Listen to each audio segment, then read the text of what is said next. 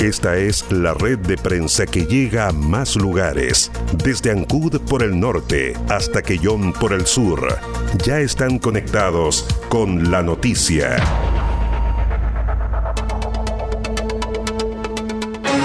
Desde este momento, el acontecer local y regional. Conectados con la noticia.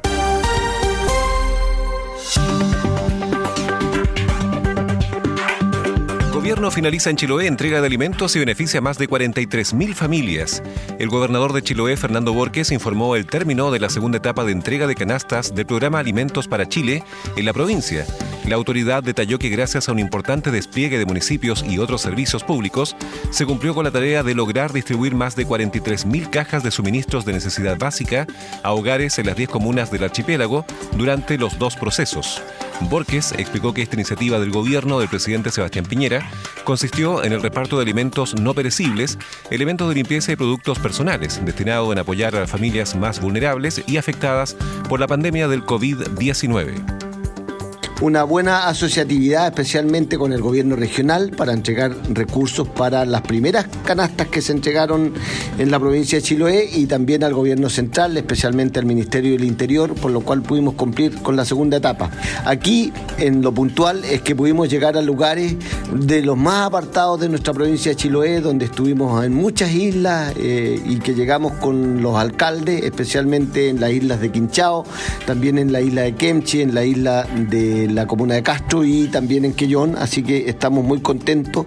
Tenemos más de 40 islas habitadas en la provincia de Chiloé y ojalá que hayamos cumplido con la expectativa de llegar a las personas más necesitadas. Ese fue el afán especial del gobierno del presidente Piñera en la provincia de Chiloé y es por eso que hemos entregado más de 43.500 canastas en las 10 comunas de esta maravillosa provincia y por eso seguir alentando a la comuna y a las eh, eh, autoridades a que eh, no podemos bajar los brazos desde el punto de vista de combatir el COVID.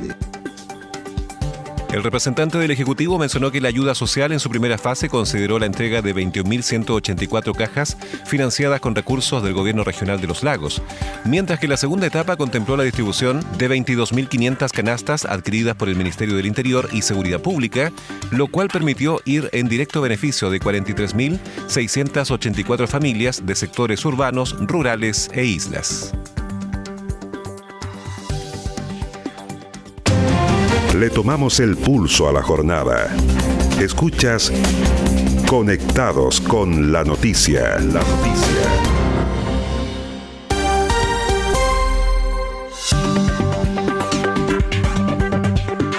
Entregan notebooks a liceos de Castro. Se realizó en el Liceo Politécnico la entrega simbólica de computadores portátiles que se distribuirán a los alumnos que no cuentan con equipos tecnológicos ni acceso a Internet.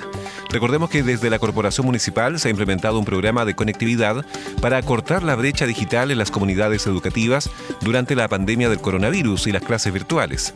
Estamos haciendo entrega de una importante herramienta tecnológica que vienen con Internet para que puedan desarrollar sus actividades, afirmó el alcalde Juan Eduardo Vera.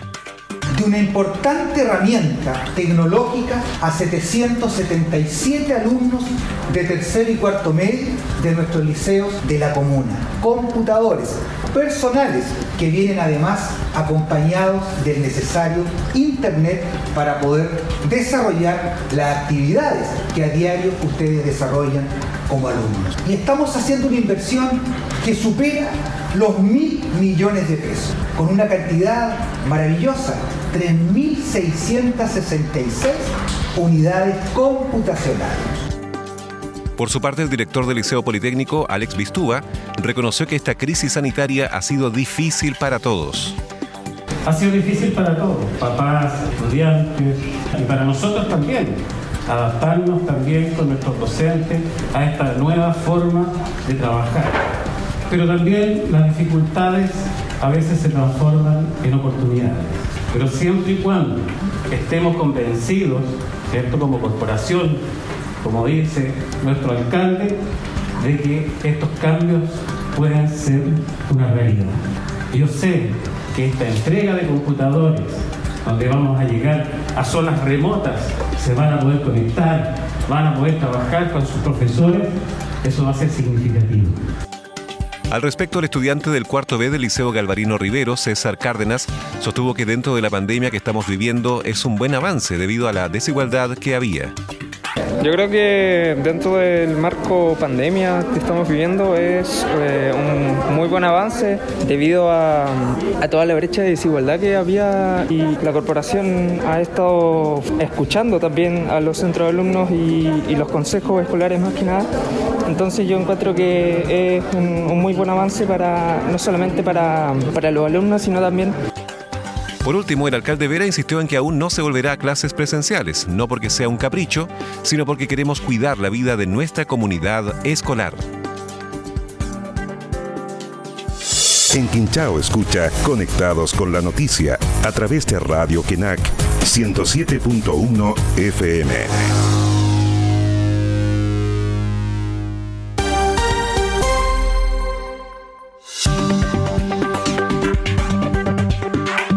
Senador Quinteros, con o sin un segundo retiro del 10% hay que mejorar las pensiones. Para el vicepresidente del Senado, Rabindranath Quinteros, la ayuda entregada por el gobierno a las familias, especialmente de clase media, para enfrentar la crisis no ha sido suficiente. En ese contexto dijo que frente a la inacción del gobierno para hacerse cargo de las consecuencias que dejó la pandemia, los fondos de pensiones son vistos como un buen sustituto. Frente a la idea de un segundo retiro del 10% de las AFP, dijo que un número importante de familias aún tienen recursos a los que echar mano y no están en condiciones de generar sus propios ingresos. O sin un segundo retiro del 10%, hay que mejorar las pensiones fui un entusiasta impulsor del primer retiro del 10%, porque sigo pensando que la gente es dueña de su ahorro. Quizás un segundo retiro sea efectuado por personas que no requieren urgentemente ingresos de reemplazo, pero prefiero apoyar esa idea que negar estos recursos a familias que sí lo necesitan. El daño a las pensiones tendrá que repararse en el futuro, debido a que sus montos son muy bajos y la gente no puede seguir recibiendo pensiones miserables.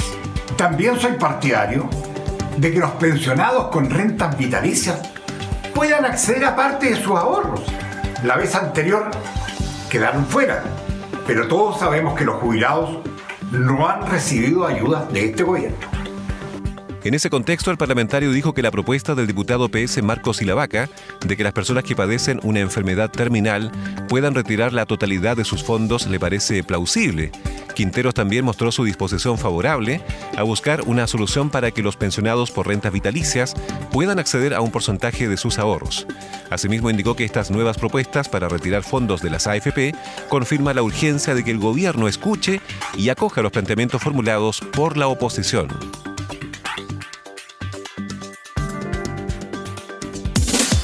Las informaciones más importantes de la provincia, región y el país están en Conectados con la Noticia.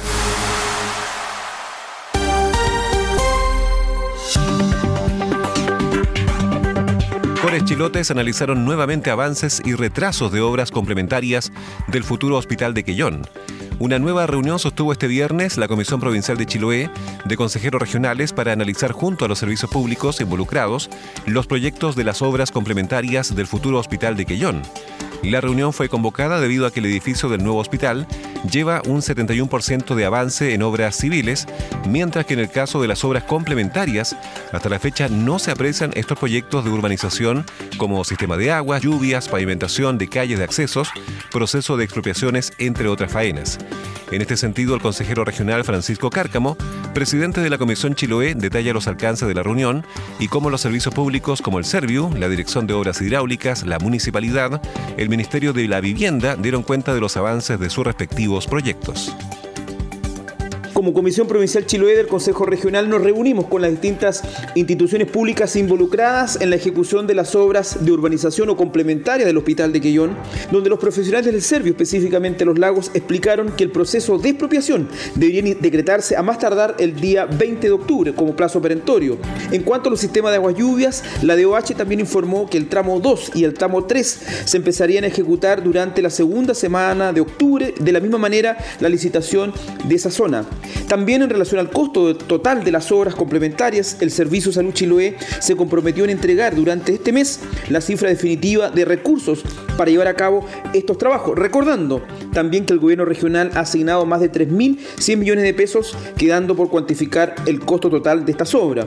Si bien es cierto, los plazos son bastante ajustados, se espera que los diversos servicios públicos involucrados en ejecutar estos proyectos puedan resolver a la brevedad estos inconvenientes que aún presentan.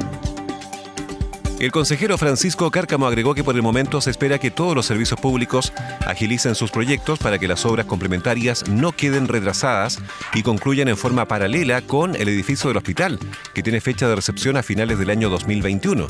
De lo contrario, podría suceder que finalice las obras del nuevo hospital, pero no podría entrar en funcionamiento porque las obras complementarias no están terminadas. Cabe indicar que el futuro hospital de Quillón lleva un 71% de avance en obras civiles con un gasto de financiamiento de 42.900 millones de pesos, recinto que debería ser recepcionado dentro de los últimos cinco meses del próximo año y comenzar con la marcha blanca para la atención de pacientes en el primer trimestre del año 2022.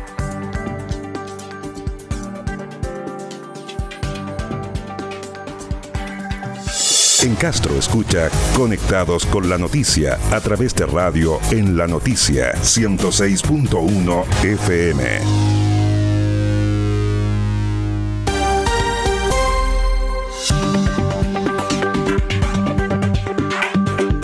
Desde la región de Aysén se exportaron salmones y truchas por 57,2 millones de dólares. En todo Chile, el Servicio Nacional de Aduanas ha trabajado por mantener operativo el comercio exterior en tiempos de pandemia, para lo que desde su Dirección Nacional, en coordinación con las oficinas de regiones, se generaron una serie de medidas de contingencia para la facilitación y continuidad operacional, además del cuidado de la salud de los funcionarios y los usuarios. Tal como el resto del país, en la región de Aysén las estadísticas muestran importantes bajas en las transacciones de mercancías, pero sin embargo el trabajo coordinado entre todos los actores públicos y privados de todas formas ha permitido continuar con los procesos aduaneros. De esta forma, la labor de control y fiscalización efectuada por los equipos de funcionarios de la aduana regional de Coyhaique y la administración de aduanas de Puerto Aysén ha significado la exportación de 68,1 millones de dólares entre enero y agosto de 2020, equivalente a una disminución del 48,5% en relación al 2019. Las importaciones, en tanto, alcanzaron 1,2 millones de dólares, con una variación negativa del 47,4% en relación al mismo periodo del año pasado. Los salmones y truchas son los principales productos que se envían al extranjero desde esta zona. Durante el 2020 ya se han exportado 57,2 millones de dólares, lo que representa una disminución de 54,7% al compararlo con el 2019. Por su parte, el administrador de la aduana de Puerto Aysén, Helio Zúñiga, también resaltó el compromiso que tenemos como institución es seguir aportando al desarrollo de la región y para atender las tramitaciones de los usuarios de zona franca de extensión. El compromiso que tenemos como institución es seguir aportando al desarrollo de la región y para atender las tramitaciones de los usuarios de la zona franca de extensión.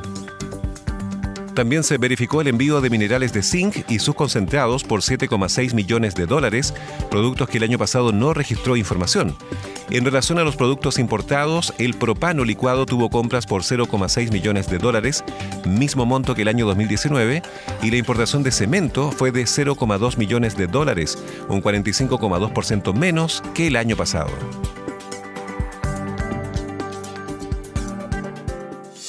En Quellón escucha Conectados con la Noticia a través de Radio Voz del Sur 105.9 FM.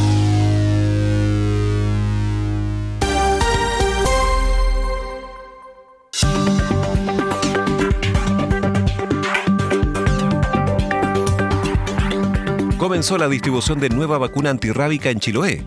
Se inició en los establecimientos de salud de Chiloé la distribución de la nueva vacuna antirrábica, así lo confirmó la enfermera referente de la CRM de Salud de la provincia, Claudia Soto Mayorga, quien destacó la incorporación de la vacuna antirrábica del laboratorio Serum Institute of India al arsenal farmacológico del Programa Nacional de Inmunizaciones quiero contarles que durante esta semana se ha distribuido a la red pública y privada una nueva vacuna antirrábica. Esta vacuna protege a las personas que han sido mordidas por un animal desconocido, por ejemplo el perro, y los protege contra la rabia.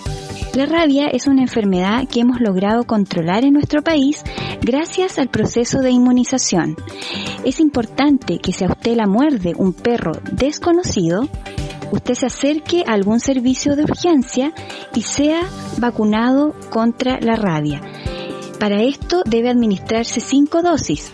La primera es en un centro asistencial de urgencia, por ejemplo la urgencia del Hospital de Castro, un SAPU, un SAR, y las dosis posteriores, que son cuatro restantes, deben ser administradas en la atención primaria, o sea, en un consultorio. Es importante que si usted comienza este esquema de vacunación, lo finalice porque solo así usted adquirirá inmunidad para protegerse de esta enfermedad. Repito que solamente esta vacuna debe administrarse a personas mordidas por un animal desconocido, que es lo que indica actualmente la normativa ministerial. La rabia humana es altamente letal, pero puede ser prevenida mediante una correcta vacunación que interrumpe el periodo de incubación del virus rábico al generarse anticuerpos contra este, lo que ocurre después de una semana. En Chile, explicó el director del Servicio de Salud Chiloé, Eric Poblete, el virus de la rabia es transmitido por contacto con saliva de un animal infectado, la que puede ser a través de un arañazo, mordedura, herida o contacto con las mucosas. Por ello cobra vital relevancia la llegada de esta nueva vacuna a la provincia, que permitirá dar respuesta a las necesidades de la población en esta materia. Este tipo de vacunas son administradas por aquellas personas que han sido mordidas por un perro o animal desconocido que podría ser portador de la rabia y están indicadas para la prevención de rabia en niños y adultos. Dentro del arsenal farmacológico del Programa Nacional de Inmunización se ha incorporado el Servicio de Salud Chiloé con esta nueva vacuna, la que permite, como ya dije, hacer prevención y también tener una acción directa por personas que han sido mordidas. El Servicio de Salud siempre va a estar tratando de tener los mejores incentivos y la mejor disposición para salvaguardar la vida de todos los habitantes de la provincia. Como tal, y en calidad de director, puedo decir que no solamente estamos preocupados de la, pandemia, también estamos preocupados de otro tipo de patologías y salvaguardando, como ya dije, todas las medidas preventivas que podamos llevar adelante. Las vacunas antirrábicas son administradas a personas que han sido mordidas por un perro o animal desconocido que podría ser portador de la rabia.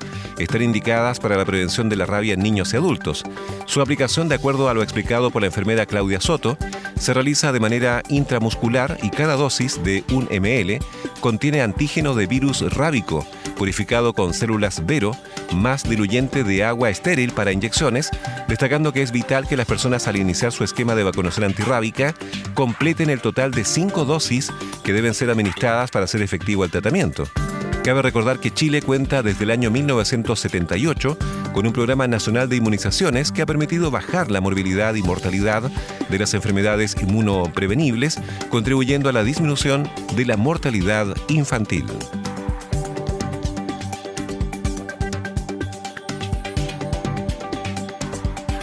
Las informaciones más importantes de la provincia, región y el país están en Conectados con la Noticia.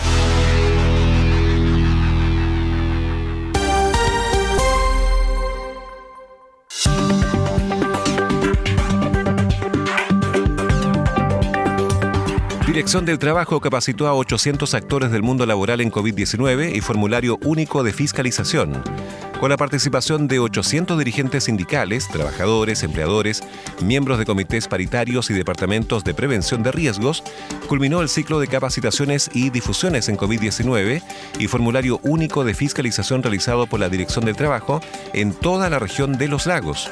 La preparación e internalización en ambas temáticas fundamentales en este periodo de emergencia sanitaria fue canalizada en siete actividades realizadas vía Teams Microsoft, involucrando a los actores del mundo en las provincias de Osorno, Yanquihue, Chiloé y Palena. Mauro González, director regional del trabajo, explicó que con estas actividades lo que buscamos es seguir superando los efectos de la pandemia en los lugares de trabajo. Con estas actividades lo que buscamos es seguir superando los efectos de la pandemia en los lugares de trabajo y por otra parte transformar a cada actor del mundo laboral en un agente de prevención para que en conjunto podamos seguir disminuyendo los riesgos de contagio del COVID-19. A diferencia de capacitaciones efectuadas hasta julio pasado, el ciclo instructivo recién finalizado se centró en las medidas preventivas y de control de COVID-19, incluidas en el formulario único de fiscalización FUF en lugares de trabajo en el marco del programa Paso a Paso. El FUF tiene como objetivo estandarizar el cumplimiento de las medidas preventivas para el COVID-19 y evitar la duplicidad de actuaciones en la misma empresa o centro de trabajo de distintos entes fiscalizadores, de manera de optimizar los recursos y la unificación de criterios de fiscalización. Las informaciones más importantes de la provincia, región y el país están en Conectados con la Noticia. Conectados con la Noticia. En Ancud escucha Conectados con la Noticia a través de Radio Caramelo en el 96.1 FM.